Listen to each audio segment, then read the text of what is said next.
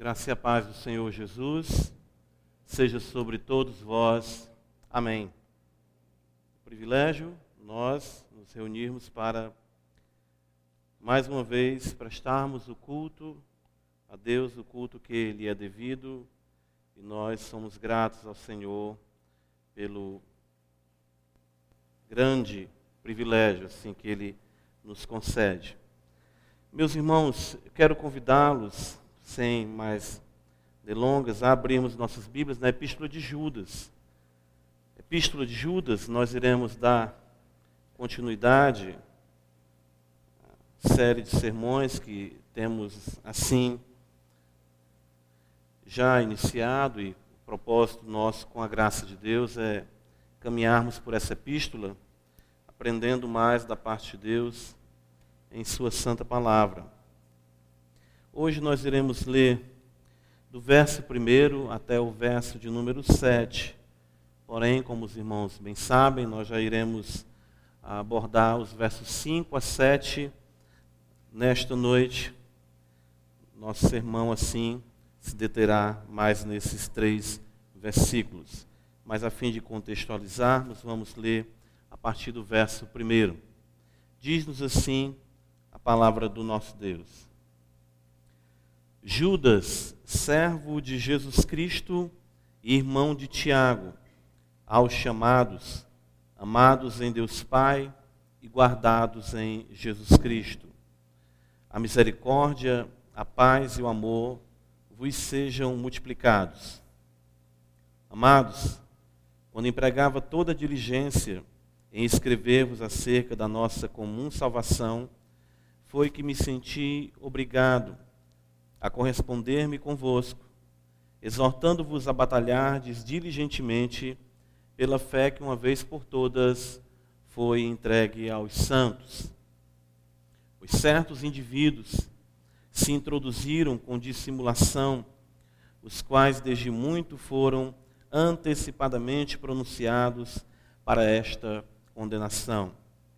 Homens ímpios, que transformam em libertinagem a graça do nosso Deus e negam o nosso único soberano e Senhor Jesus Cristo.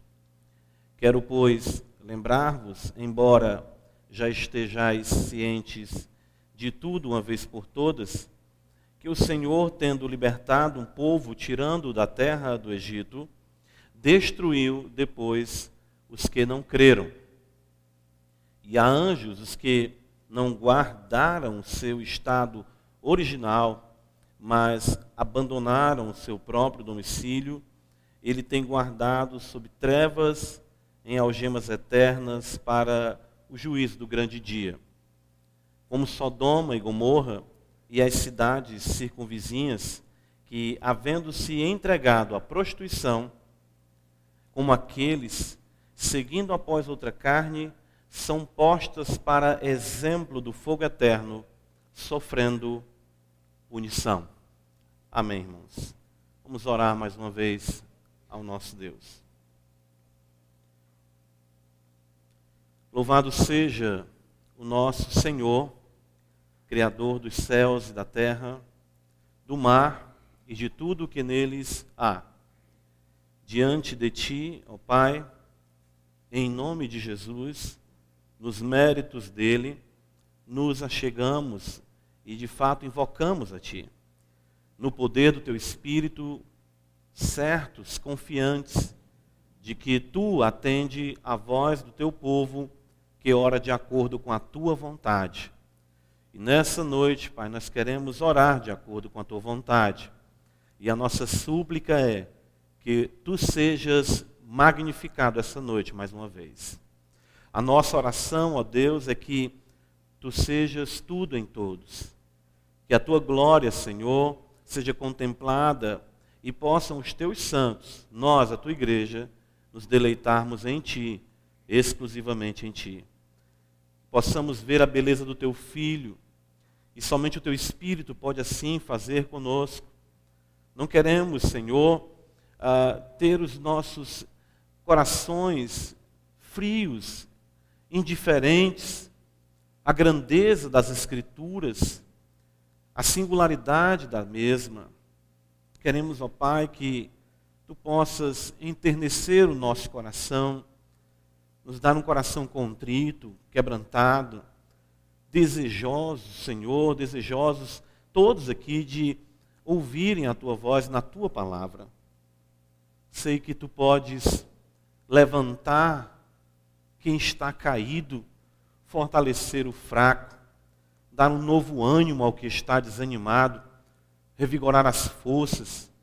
Ó Deus bendito, ajudar aquele que é tentado, porque tu não deixas de acudir os que se encontram em tentação e clamam por ti e são livres de toda tentação para a glória e louvor do teu nome.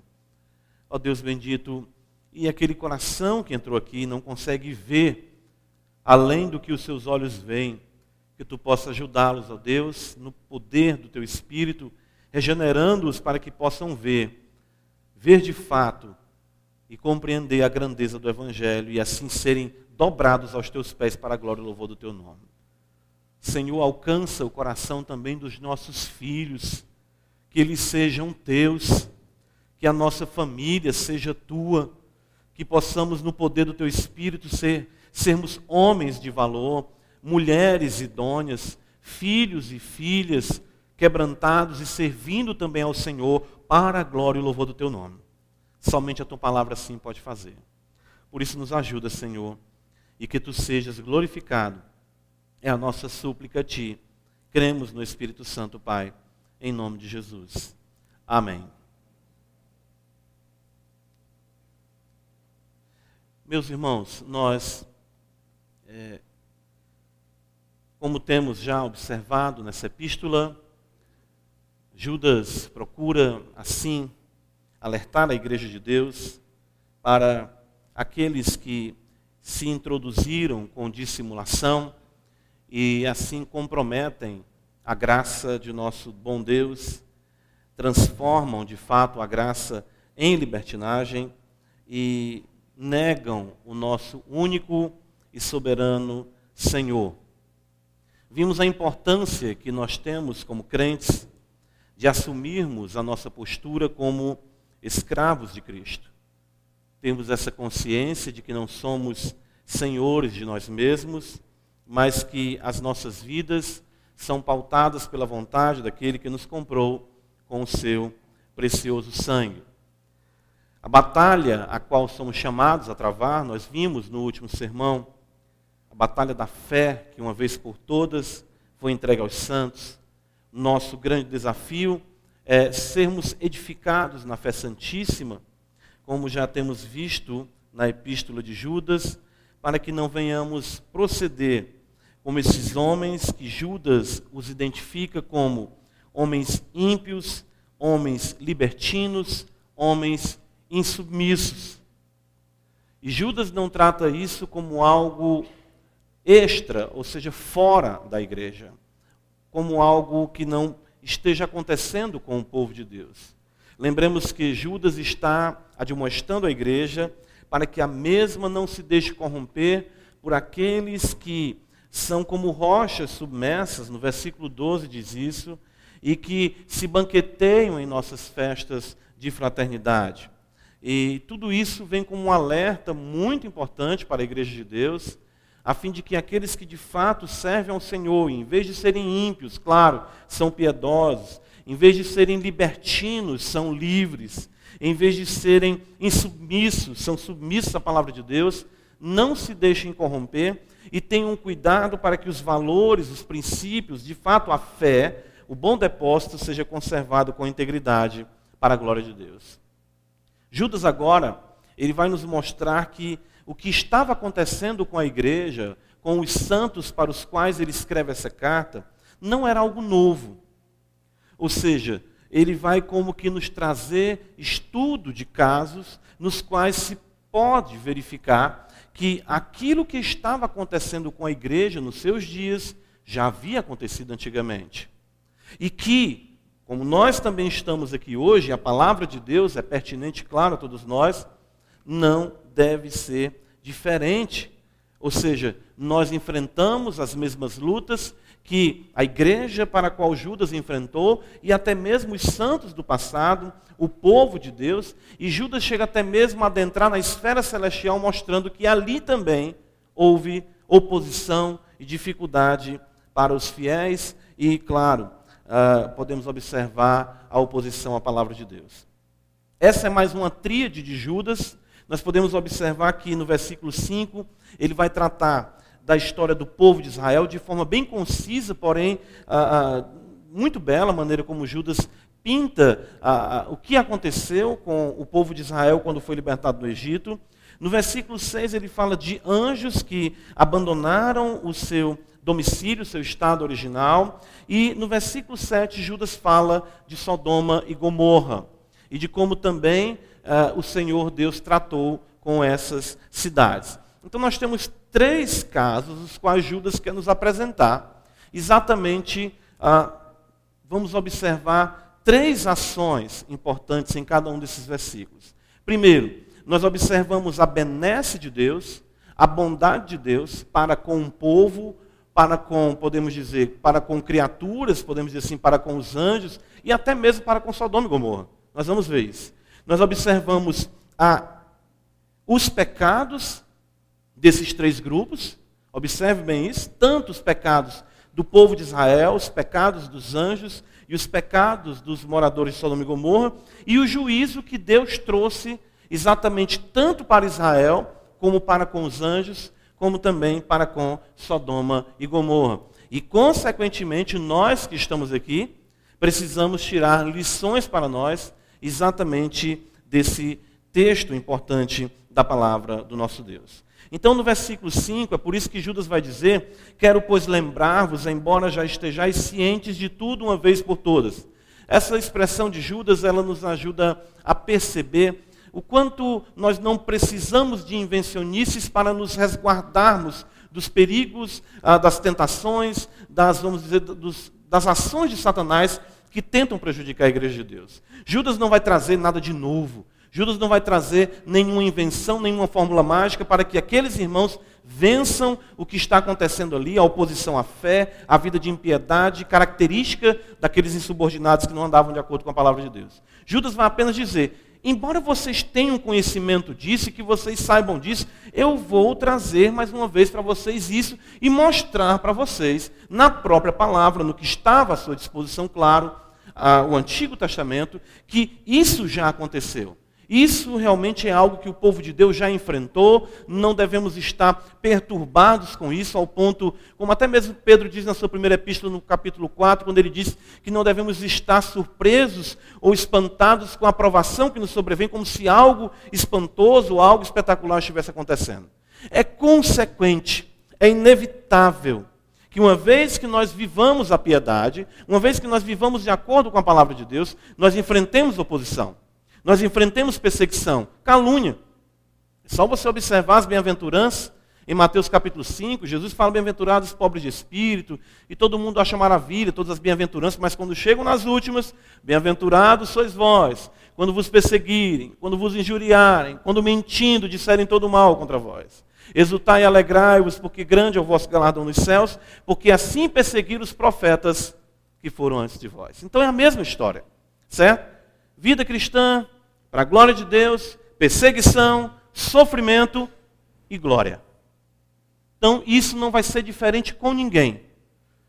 De fato, com aqueles que querem viver, como diz Paulo em 2 Timóteo 3,12, piedosamente em Cristo Jesus. Então Judas diz: Eu quero lembrar-vos, embora vocês já conheçam o que eu vou falar.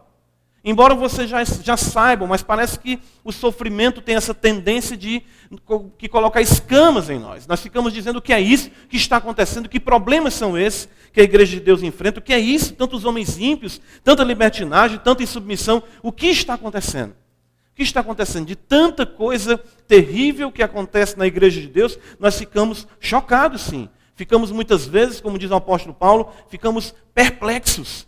Porém, ele diz: Eu quero que vocês entendam que isso já aconteceu.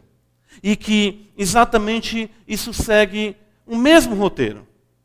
A bondade de Deus é manifestada, a ingratidão do homem é manifestada e o juízo de Deus vem sobre essa ingratidão.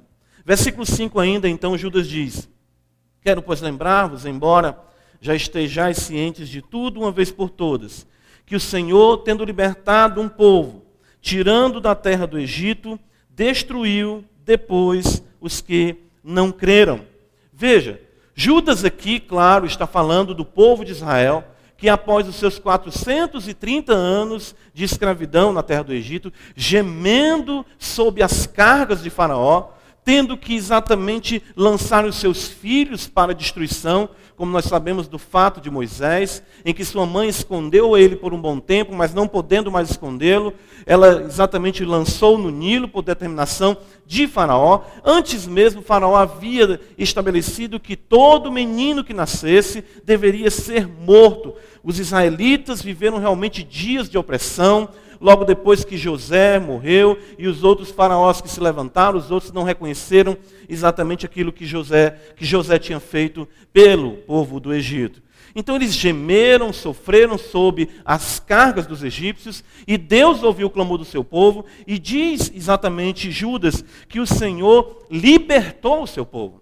E nós sabemos do relato do que aconteceu ali, quando o Senhor, com mão estendida, com braço forte, com misericórdia, ele enviou aquelas pragas, fez distinção entre o povo de Deus e o povo do Egito, e de forma sublime, ele, o Senhor Deus, libertou aquele povo. Ou seja, eles foram participantes de muitas benesses de Deus. Não somente no momento em que eles são libertados da terra do Egito, mas também quando nós observamos todo o seu peregrinar que, embora seja um peregrinar por conta da desobediência, mesmo ali a bondade de Deus e a misericórdia de Deus não os deixou de assistir. E isso nós podemos observar em muitas coisas que aconteceram com o povo de Israel. É só nós lermos ali o livro de Êxodo, vermos ali o livro de Números, principalmente, onde podemos contemplar a ação de Deus, a providência, de forma realmente miraculosa, atingindo o seu povo, resguardando o seu povo, uma coluna de nuvem para os conduzir durante o dia, para que não fossem tão fustigados pela, vamos dizer, pelo calor escaldante no deserto, daquele sol. À noite a coluna ficava como que de fogo, ou seja, era como coluna de fogo, aquecia o povo de Israel naquele frio do deserto, e constantemente Deus protegia o seu povo, mandando maná, mandando de fato água para eles, de uma pedra que os acompanhava, e Paulo vai dizer que essa pedra é Cristo. Ou seja, irmãos, são inúmeras, inúmeras, nós não temos como, não temos como aqui destacar todas as benesses as quais Deus de fato é, dispensou para com, seu, para com seu povo. 1 Coríntios capítulo 10, eu creio que seja um texto importante, que Paulo nos acrescenta muito quanto a isso do trato de Deus para com Israel.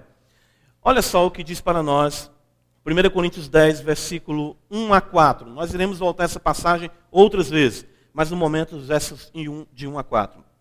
Ora, irmãos, não quero que ignoreis que nossos pais estiveram todos sob a nuvem. Veja só, irmãos. E todos passaram pelo mar tendo sido todos batizados, assim na nuvem como no mar, com respeito a Moisés. Todos eles comeram de um só manjar espiritual e beberam da mesma fonte espiritual, porque bebiam de uma pedra espiritual que os seguia, e a pedra era Cristo. Ou seja, o povo de Deus, o povo de Israel, caminhava e caminhava bênção sobre bênção sobre as suas vidas. E é exatamente isso que Judas quer que o povo, ou seja, a igreja para a qual está escrevendo, entenda isso. Deus é um Deus bondoso. Tudo isso vem para nos mostrar a bondade e a misericórdia de Deus. Porém, lamentavelmente, nós sabemos o que nós temos a oferecer a Deus. E principalmente podemos dizer daqueles que se introduzem no nosso meio e que de fato não andam de acordo com a vontade do Senhor. Judas então vai dizer para nós, lá no versículo 5, que o Senhor, tendo libertado um povo tirando da terra do Egito, destruiu depois os que não creram. Qual foi a atitude dos israelitas diante de tantas bênçãos que o Senhor derramou sobre suas vidas? Qual foi o pecado? A incredulidade. A incredulidade foi exatamente aquilo que mais desgostou, claro, o coração de Deus. E podemos dizer que a incredulidade é a raiz de todos os pecados. Quando Jesus multiplica os pães e os homens chegam para ele e dizem: O que devemos fazer eh, para fazermos as obras de Deus? E Jesus diz: A obra de Deus é esta, que creais no Filho do Homem. A incredulidade foi a resposta do povo de Israel, ou seja, daqueles que de fato não haviam sido alcançados pelo Espírito, para com a bondade do nosso Deus. 1 Coríntios 10, mais uma vez, versículo 7, olha só o que, que o Senhor diz através do apóstolo Paulo, Paulo olhando para aquilo que aconteceu com o povo de Israel. Paulo diz exatamente o seguinte: vendo a grandeza e a sublimidade do Senhor, vendo a majestade de Cristo ali, em tudo aquilo que apontava para a vinda do Redentor.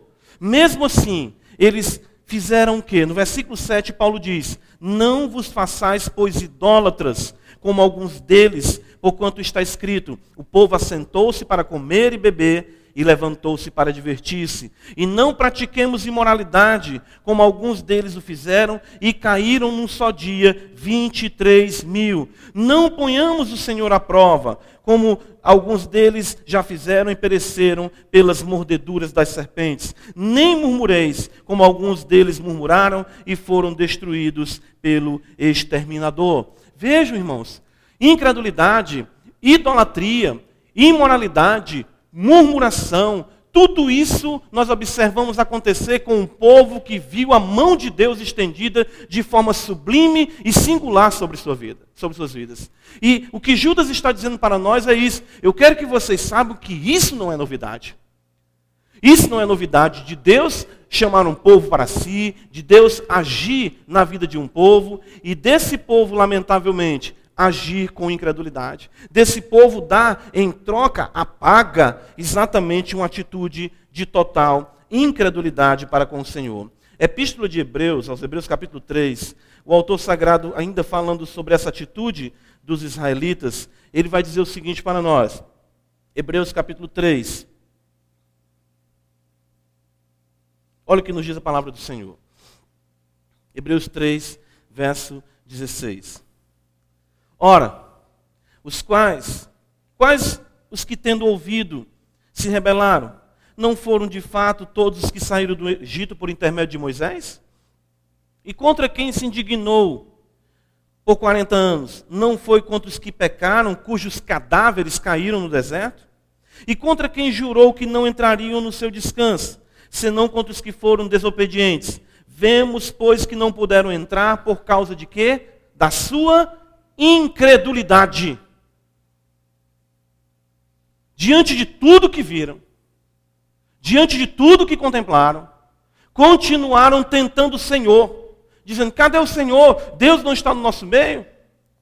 Percebam que uma vida de imoralidade, que uma vida de murmuração, que uma vida de idolatria, a qual, lamentavelmente, foi a vida desses israelitas no deserto, está pautada na incredulidade, por não crerem em Deus, por não amarem a Deus, exatamente se portaram dessa forma dissoluta.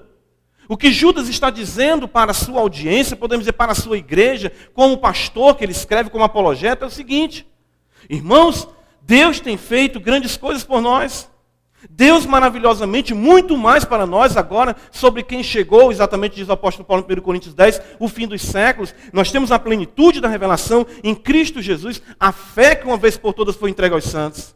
E o que nós observamos no nosso meio exatamente é isso: incredulidade. E nós podemos observar isso tratando do fruto para com a raiz, porque a imoralidade, a idolatria, a insubmissão, a murmuração, tudo isso está Assim como fruto para a raiz, assim está exatamente todos esses pecados para com a incredulidade. Mas isso, irmãos, o autor sagrado diz para nós que não fica de maneira nenhuma impune. Tudo isso nos mostra a ingratidão, a ingratidão humana. Tudo isso mostra exatamente a rebelião que, lamentavelmente, nós devemos ter o cuidado para que não seja isso um fato em nosso coração. Judas diz no versículo 5, então, veja só, bênção benesses o pecado do povo e, consequentemente, o juízo. No versículo 5 de Judas, ele vai dizer: Tendo libertado um povo, tirando da terra do Egito, destruiu depois os que não creram. Observam?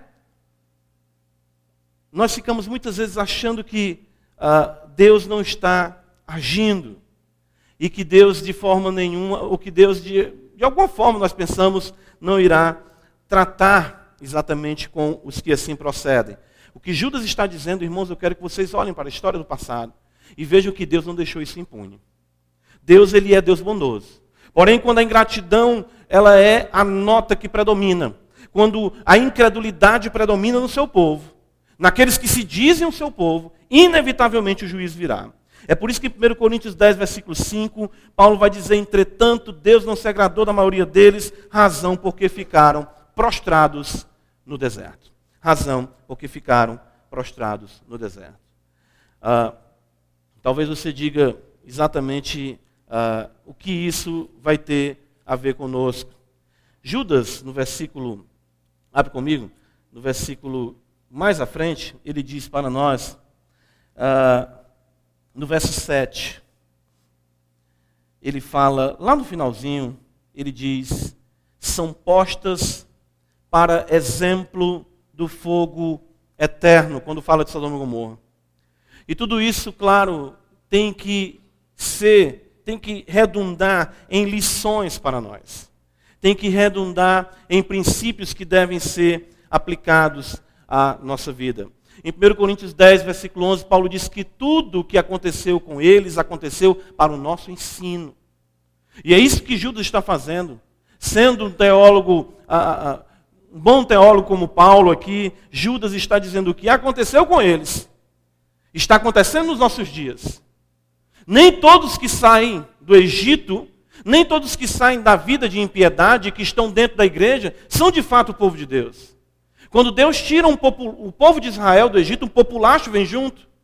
E vocês vão verificar que as pessoas que não são transformadas por Deus irão se entregar à imoralidade, à murmuração, irão se entregar à idolatria, por conta de quê? Porque de fato não foram alcançados pelo Senhor. E nós devemos ter o cuidado para que nós não estejamos nesse grupo de pessoas que vivem exatamente de forma incrédula diante do Senhor, nosso Deus. É por isso que a lição para nós, que deve ser determinante, é exatamente essa. Diferentemente do povo de Israel que não creu, nós devemos crer naquele que nos libertou. Você deve crer naquele que lhe libertou. Pastor, eu creio. Será? 1 Coríntios 10, observa comigo, Paulo vai dar algumas ordens importantes para a igreja dentro desse contexto. E ele diz: olha só para nós, no versículo de número 7. Ele diz: Não vos façais idólatras. Ele diz ainda para nós: Não pratiquemos a imoralidade. Ele diz ainda para nós: Não ponhamos, não ponhamos o Senhor à prova. Ele diz ainda para nós: Nem murmureis. Você pode saber se você é crente ou se você é incrédulo por conta desses frutos. Ou seja, você é idólatra? Não, pastor, eu não tenho mais santo nem ídolo na minha casa. Eu quero saber quem é que domina o seu coração. Ídolos de madeira, de gesso, isso é fácil de se livrar. Agora, quando nós dizemos que Jesus é o Senhor, e de fato o que rege a nossa vida são os nossos conceitos, nós estamos criando rivais para Deus em nosso coração. E Jesus disse que ninguém pode servir a dois senhores. Irmãos, está tudo atrelado. Lembra? Quando o povo sai do Egito e Moisés vai receber a lei, a primeira coisa que o povo faz é se corromper, lamentavelmente, e adora um bezerro de ouro. Na sequência, ao que é que eles se entregam? A imoralidade. A distorção do culto a distorção da ética. A distorção da adoração ao Deus verdadeiro, consequentemente, nos levará a uma ética duvidosa, uma ética capenga, e nos entregaremos à imoralidade aos poucos em pensamentos, em palavras, em obras, em práticas, as quais são muito comuns nos nossos dias, de palavras dúbias, de internet, ou seja, de tantas coisas que nós vemos aí enchendo o nosso mundo com propostas de imoralidade. Começaremos a questionar a existência de Deus. Paulo diz: não ponhamos o Senhor à prova. E começamos exatamente a reclamar, a falar mal de Deus, a murmurar e dizer do que, que adianta ser crente, do que, que adianta estar aqui, se tudo que acontece na minha vida são só problemas, mais problemas, perseguições e dificuldades. Percebe o que Judas está dizendo, irmãos? Tenhamos cuidado para que não nos assemelhemos a os israelitas incrédulos que saíram do Egito. Versículo 6, Judas vai mostrar para nós outro exemplo. Mais uma vez nós vemos aqui a benesse de Deus. E, claro, a ingratidão e, consequentemente, o juízo. Percebam. E há anjos que não guardaram o seu estado original, mas abandonaram o seu próprio domicílio. O que nós podemos contemplar aqui como bondade de Deus? Ora, a singularidade, a beleza dos anjos, a, a glória que a eles foi concedida pelo Senhor, o privilégio de verem a sua face, o fato de estarem cada vez ali a serviço do Senhor, ao ponto de serem até padrão de obediência. A oração do Pai Nosso nos ensina isso. Seja feita a tua vontade na terra, assim como ela é feita onde? No céu. Não há pecado. Hebreus capítulo 1 vai dizer no versículo 14 que os anjos são espíritos ministradores. Que a própria lei de Deus foi entregue por intermédio por um mistério de anjos. Ao ponto de nós observarmos aquilo que chamamos de teofania, em que alguns dizem exatamente que Deus se apresenta como o anjo, o anjo do Senhor. E isso nós vemos nos Salmos também dizendo isso para nós. Anjos que tinham um domicílio, anjos que tinham exatamente um estado, autoridade. A ideia aqui é que eles tinham realmente uma qualidade, podemos dizer assim, um principado. Seres que exatamente de forma singular desfrutavam da benesse de Deus. E o que nós vemos exatamente na atitude dos anjos, versículo 6.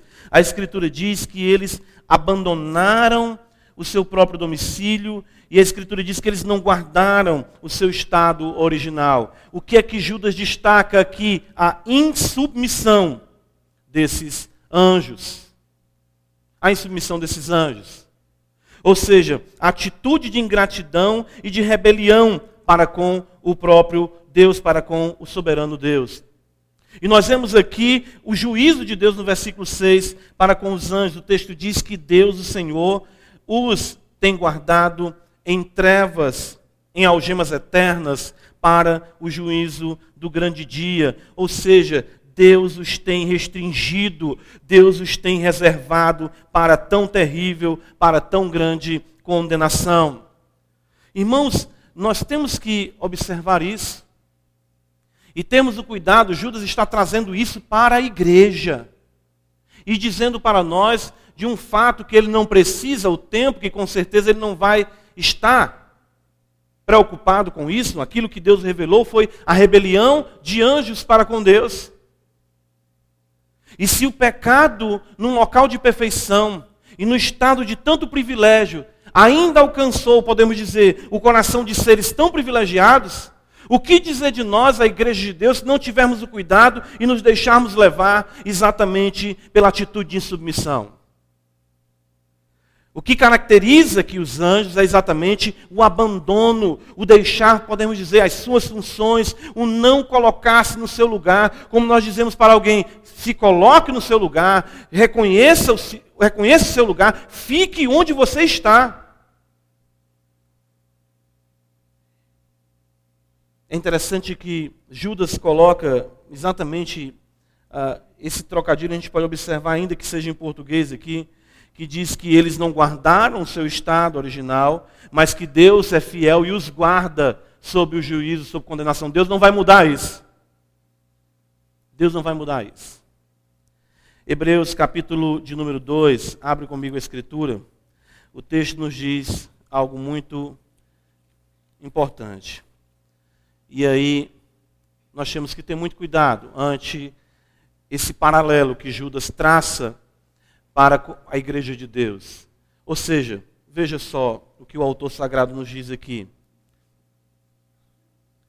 Versículo 1: Por esta razão importa que nos apeguemos com mais firmeza às verdades ouvidas, para que delas jamais nos desviemos.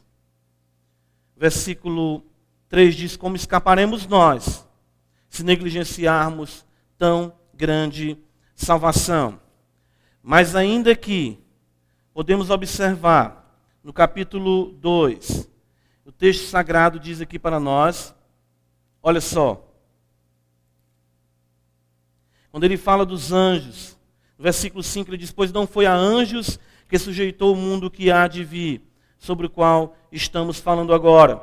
Antes, alguém em certo lugar deu pleno testemunho, dizendo que é o homem que dele te lembres, ou o filho do homem que o visites. Fizeste-o, no entanto, por um pouco menor que os anjos, de glória e de honra o coroaste, e o constituíste sobre as obras das tuas mãos. E a Escritura ainda continua dizendo para nós, aqui, Observa bem no versículo de número 16: Pois ele evidentemente não socorre a quem? A anjos, mas socorre a quem? A descendência de Abraão. O que o autor sagrado está querendo dizer para nós aqui? Os anjos tinham um imenso privilégio. Os anjos tinham uma, um local, eram realmente espíritos de autoridade abandonaram, não se sujeitaram a Deus, e Deus os colocou sob algemas eternas para o grande dia. O autor aos Hebreus nos diz que Deus não foi aos anjos que ele sujeitou o mundo que há de vir, mas sim ele enviou o seu filho, claro, que sujeitou todas as coisas e está claro, como diz o Salmo 110, a destra de Deus Pai, aguardando que todos os seus inimigos sejam postos por escabelo de seus pés. Mas quero lembrar uma coisa, igreja. O autor sagrado diz que Deus não socorre a anjos. Não existe plano de salvação para os anjos. Não existe redenção para os anjos. Os anjos que caíram se perderam de uma vez por todas. Deus agiu com rigor para com os anjos. Embora não tivesse lhes dado um plano de redenção ou de salvação como deu a nós. Agora eu quero dizer uma coisa para você que está aqui essa noite ouvindo essa palavra. Deus não socorreu a anjos, mas providenciou uma salvação para os homens. Se você não se dobrar à verdade de Deus, conforme revelado em Cristo Jesus, a sua condenação será pior do que a condenação dos anjos. A misericórdia de Deus se expressou de uma forma imensa, escandalosa em que ele fez com que o seu filho se tornasse homem, não anjo, para nos resgatar, para fazer com que tivéssemos uma nova vida e viéssemos como imagem e semelhança sua, sujeitarmos esse mundo pelo poder de Cristo Jesus, o Senhor. Os anjos não tiveram essa oportunidade, tiveram um grande privilégio, mas não tiveram essa outra oportunidade de redenção. E o que Judas está dizendo para nós é: tenhamos cuidado com isso. Deus ele não brincou com criaturas tão gloriosas, mas quando elas lhes desobedeceram, eles a puniu com severidade. A igreja de Deus, aqueles que se dizem cristãos, aqueles que professam o nome do Senhor, não podem brincar com a vida de insubmissão à palavra de Deus. Principalmente pela grandeza do sangue da aliança que foi derramado, pelo fato de Deus resolver socorrer a descendência de Abraão. Aí você vai entender o que o autor dos Hebreus diz: como escaparemos nós se negligenciarmos tão grande salvação. É isso que o autor sagrado quer nos transmitir. A singularidade dessa benesse de Deus, a terrível atitude de ingratidão dos anjos e o juízo do Senhor para com eles também, como lição para nós. É por isso que nós devemos nos submeter em contentamento. Paulo vai dizer que grande fonte de piedade, grande fonte de lucro é a piedade com o contentamento. Judas, volta comigo. A nossa nosso último estudo de caso, né, conforme Judas aqui está fazendo conosco, no versículo 7. Vimos o que aconteceu com Israel, a bondade de Deus, o pecado de Israel, o juízo de Deus sobre Israel, e o que nós devemos fazer não sermos como os israelitas, mas crermos no Senhor. Vemos os anjos que abandonaram seu domicílio, não foram submissos ao Senhor e que Deus assim, ou seja, mesmo cercando-os de tantas bênçãos, os anjos assim se portaram e receberam um juízo que é de fato inevitável, certo, e que nós, como descendência de Abraão, devemos ter o cuidado, porque Deus providenciou tão grande salvação para nós, nós não devemos negligenciar essa grande misericórdia. Versículo 7, o autor, Judas, vai dizer para nós como Sodoma e Gomorra e as cidades circunvizinhas. Ah, para que nós possamos entender a benesse de Deus para com Sodoma e Gomorra, é necessário observarmos aqui ah, duas referências que nos ajudará assim compreendermos. Ah, Gênesis capítulo 13, abre comigo a escritura. Veja que Sodoma e Gomorra também foi uma cidade que desfrutou, podemos dizer, da graça comum, do que nós chamamos da bondade de Deus para com a humanidade. Paulo, quando pregava para os gentios, não deixava de, é, de citar isso, que Deus bondosamente não deixou é, não ficou sem testemunho, mas abençoou os homens com estações frutíferas, com alegria em seus corações. Paulo diz, citando poetas daquela época, que nele nós vivemos, ah, de fato ele diz que somos geração de Deus e que nele nós vivemos, nos movemos, existimos. E isso aconteceu com Sodoma e Gomorra. Gênesis 13, versículos de 10 a 12, diz para nós assim: Levantou Ló os olhos quando vai acontecer a separação entre Abraão e Ló. Levantou Ló os olhos e viu toda a campina do Jordão, que era toda bem regada, antes de haver o Senhor destruído Sodoma e Gomorra. Vejam. Ah, como jardim do Senhor. Está vendo só, irmãos? Como a terra do Egito, como quem vai para Zoar jardim do Senhor, a referência mais próxima de Gênesis para a nossa compreensão, é o próprio jardim do Éden. Sodoma e Gomorra realmente era um, local paradisíaco. Já pararam para pensar nisso? É por isso que quando Ló levantou os olhos e viu, disse, menino, é aqui que eu me faço. É para cá que eu vou. Abraão ainda me dá preferência. Leva mal não, Abraão, mas parece que meu tio não está pensando, né? muito bem não aqui. No versículo 11 diz: Então Ló escolheu para si toda a campina do Jordão e partiu para o Oriente, separaram-se um do outro. Habitou Abraão na terra de Canaã e Ló nas cidades da campina e ia armando as suas tendas até Sodoma. Vejam. E Abraão ficou ali, né, como bem o pastor Cleide falou de manhã, que esse capítulo antecede até o que o pastor pregou hoje pela manhã. Uh, ficou ali em tendas, vagando. E Ló não. Ló é como se estivesse no próprio paraíso, no próprio jardim do Senhor. Era assim que era a cidade de Sodoma e Gomorra. Outro texto importante, Ezequiel, capítulo 16. Abre comigo a escritura e vê só ah, o que o profeta fala acerca dos pecados de Sodoma, mas ele nos traz uma importante informação, podemos dizer, do aspecto econômico também daquela cidade. Uh, Ezequiel capítulo 16, versículo de número 49. Olha o que nos diz a palavra do Senhor. Eis que esta foi a iniquidade de Sodoma, tua irmã, soberba, fartura de pão e próspera tranquilidade teve ela e suas filhas. Fartura de pão e próspera tranquilidade um local privilegiado geograficamente, um local privilegiado no que concerne a essas questões de guerra, tranquilidade, um local privilegiado economicamente. Vejam, tudo isso é bênção do Senhor. É por isso que Judas está citando Sodoma e Gomorra também. A semelhança do povo de Israel, que recebeu as suas bênçãos, a semelhança dos anjos que foram também abençoados, Sodoma e Gomorra também foram abençoadas por Deus. No que concerne a sua graça comum, como nós chamamos, ou seja, como é, interpretamos teologicamente, observando as Escrituras, claro. Mas qual foi a atitude de Sodoma e Gomorra para tão grande prosperidade? E nós vemos exatamente Judas dizer para nós o seguinte, né? como temos aqui observado. Eles dizem, ele diz que ela se entregou à prostituição, seguindo após outra carne.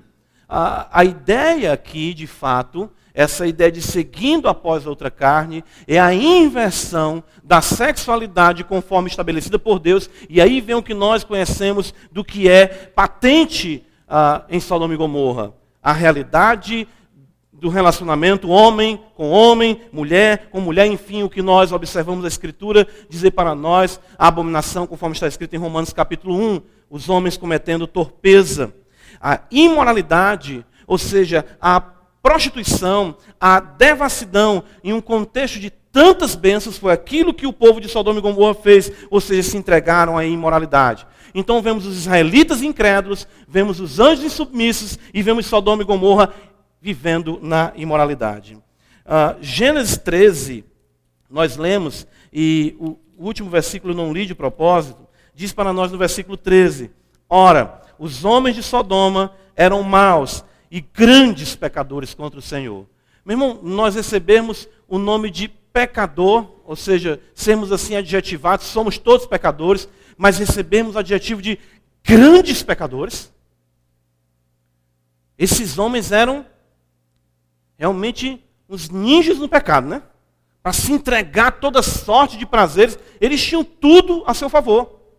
O local era bom, tinham muito dinheiro, tinham muita comida, tinham muita prosperidade, fartura. Então o que, é que eles fizeram? Vamos agradecer ao Deus que criou os céus e a terra. Não! Vamos exatamente usar os nossos corpos de forma libertina e imoral. Vamos exatamente perverter a ordem criada. Vamos dizer exatamente que Deus não é o nosso Deus. Vamos exatamente viver toda sorte de perversão. Segunda Pedro, onde Pedro, ah, nós vemos uma semelhança né, com a epístola de Judas, Pedro diz algo ainda interessante. Segunda Pedro capítulo 2, versículo 6. Pedro falando de Sodoma e Gomorra, diz assim para nós: E reduzindo as cinzas as cidades de Sodoma e Gomorra, ordenou-as à ruína completa, tendo-as postas, tendo-as posto como exemplo a quantos venham a viver impiamente, e livrou o justo Ló, afligido pelo procedimento libertino daqueles insubordinados. Porque este justo, Ló, pelo que via e ouvia quando habitava entre eles, atormentava a sua alma cada dia por causa das obras iníquas de, daqueles. É porque o Senhor sabe livrar da provação os piedosos e reservar sob castigo os injustos para o dia do juízo. Quero que os irmãos percebam que o autor sagrado diz para nós que Ló se afligia não apenas pelo que via, mas também pelo que ouvia. Ou seja, nós temos o procedimento ímpio dos homens de Sodoma e Gomorra.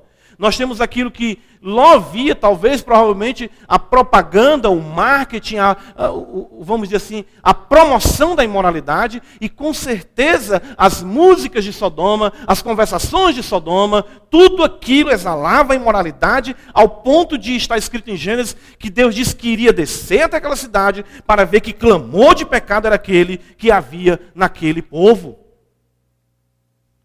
E Judas está falando isso para a igreja. Qual foi o juízo de Deus para a cidade de Sodoma e Gomorra? Fogo temporal e eterno, ao ponto de se tornarem emblemáticas. Sodoma, Gomorra, Adimá, Zeboinha, as cidades ali próximas, da condenação eterna que o Senhor trará sobre toda a humanidade. Ou seja, qual é a lição que nós aqui aprendemos e que Judas quer transmitir à igreja?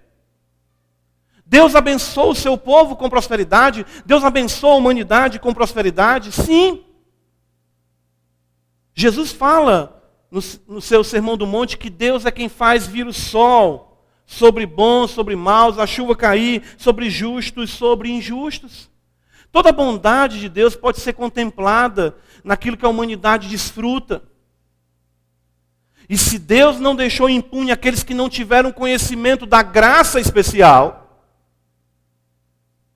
se Deus tratou de uma forma severa ao ponto de os consumir em sua própria carne com fogo e enxofre, por conta de que não foram gratos pelo pão que estava na mesa, pelo alimento que tinham, pelas roupas que vestiam, pelo local privilegiado em que viviam.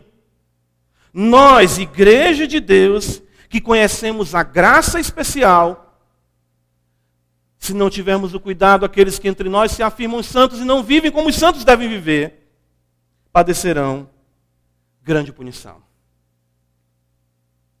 Deus não deixará isso impune. 2 Pedro capítulo 2, o que nós observamos, irmãos, que acontece, e devemos ter o cuidado, e é isso que Judas está nos ensinando nesses três versículos aqui. Nós sabemos que nem todos que aqui estão, de fato, tiveram um encontro com Cristo. Esse é o nosso desejo. Essa é a nossa oração de que ah, todos venham a conhecer o Senhor. Nosso desejo é que todos venham amar a Cristo e viver de acordo com a Sua palavra. Mas muitos são atraídos por muitas dessas benesses, dessas bênçãos. A igreja, como eu já afirmei aqui, observando o que Judas nos mostra, é um local atraente em muitas coisas. E muitos têm um, um, um, prazer na igreja que não está atrelado ao prazer em Cristo, ao amor a Deus em seu Santo Filho. Pessoas que adentram, caminham conosco, parece que está tudo bem, mas olha o que, é que acontece com eles. Capítulo 2 do, de 2 Pedro, versículo 20. Pedro vai dizer: Portanto, se depois de terem escapado das contaminações do mundo, vejam só, mediante o conhecimento do Senhor e Salvador Jesus Cristo, se deixam enredar de novo e são vencidos, tornou-se o seu último estado pior do que o primeiro. Pois melhor lhes fora nunca tivessem conhecido o caminho da justiça, do que após conhecê-lo, volverem para trás, apartando-se do santo mandamento que lhes fora dado.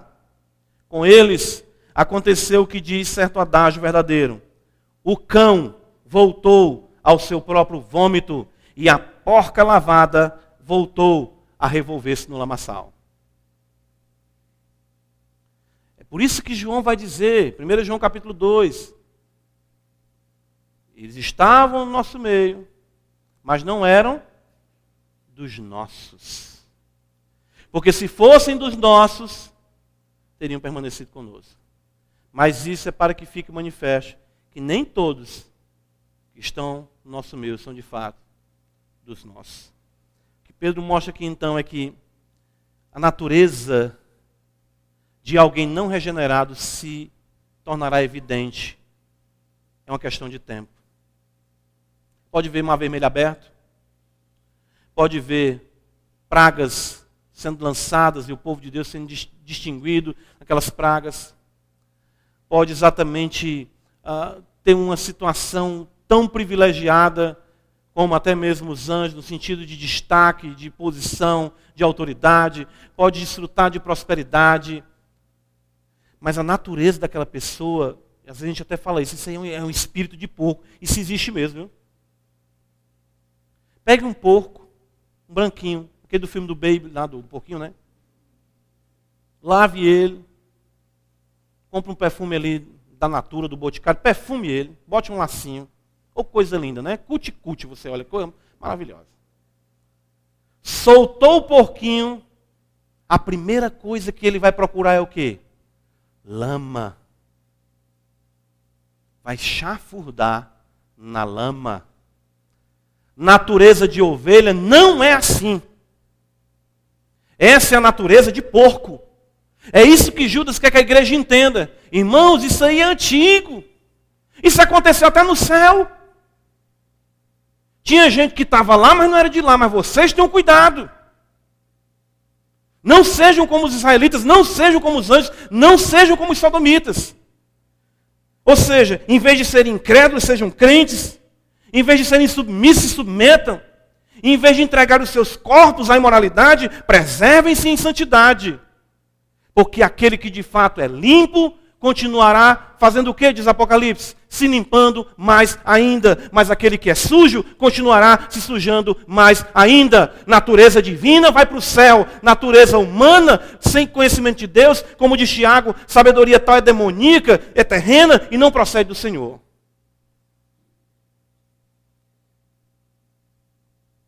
Quem é você? Quem é você? Somos daqueles que preservam para a conservação da alma? Somos daquele que daqueles que nos, submet, nos submetemos à vontade de Deus e assim almejamos contemplar o Senhor em glória? Ou a igreja é só uma temporada na qual eu consigo maquiar a minha vida com muitos pecados aqui, ninguém tem muita ciência, mas lá fora, a primeira poça que eu vejo, a primeira poça que eu vejo, eu me lanço, e aquilo que eu cuspi, que eu joguei fora, dizendo é imundo, quando ninguém está olhando, eu vou lá e como tudo de novo. Judas admoesta a igreja. Embora vocês saibam desses fatos, eu quero admoestá-los para que vocês fiquem com isso bem guardado, de uma vez por todas. Que Deus é bondoso. Mas nenhum pecado deixará de ser punido, se não houver arrependimento. E que Ele, de fato, conserva, guarda a sua igreja e aqueles que temem o seu nome. Irmãos, é por isso que a doxologia de Judas vai nos dizer, e eu quero concluir com ela. Embora vejamos israelitas caírem, embora vejamos anjos caírem, embora vejamos Sodoma e Gomorra procederem de forma terrível e caírem mais do que já tinham caído, Judas diz no verso 24: aquele que é poderoso para vos guardar de tropeços para vos apresentar com exultação, imaculados diante da sua glória. Os que pertencem a Cristo jamais cairão totalmente e serão distinguidos como os santos do Senhor e não procederão como nós vemos nesses três relatos que Judas nos traz, para que tenhamos o cuidado de não sermos negligentes com tão grande salvação. Que Deus abençoe a sua igreja. Amém. Vamos orar. Obrigado, Senhor, pelo privilégio da tua palavra. Ó Senhor Deus, ajuda-nos, ó Pai. Livra-nos da incredulidade, livra-nos livra da insubmissão, livra-nos da imoralidade. E que possamos ter esse desejo, não por uma reforma meramente moral, mas sim porque amamos o Senhor e sabemos que o Deus que nos libertou é o amado de nossa alma para quem nós queremos viver. E vidas que ainda não te conhecem aqui essa noite, Senhor, possam ser alcançadas por ti. E o teu nome seja glorificado em Cristo. Amém.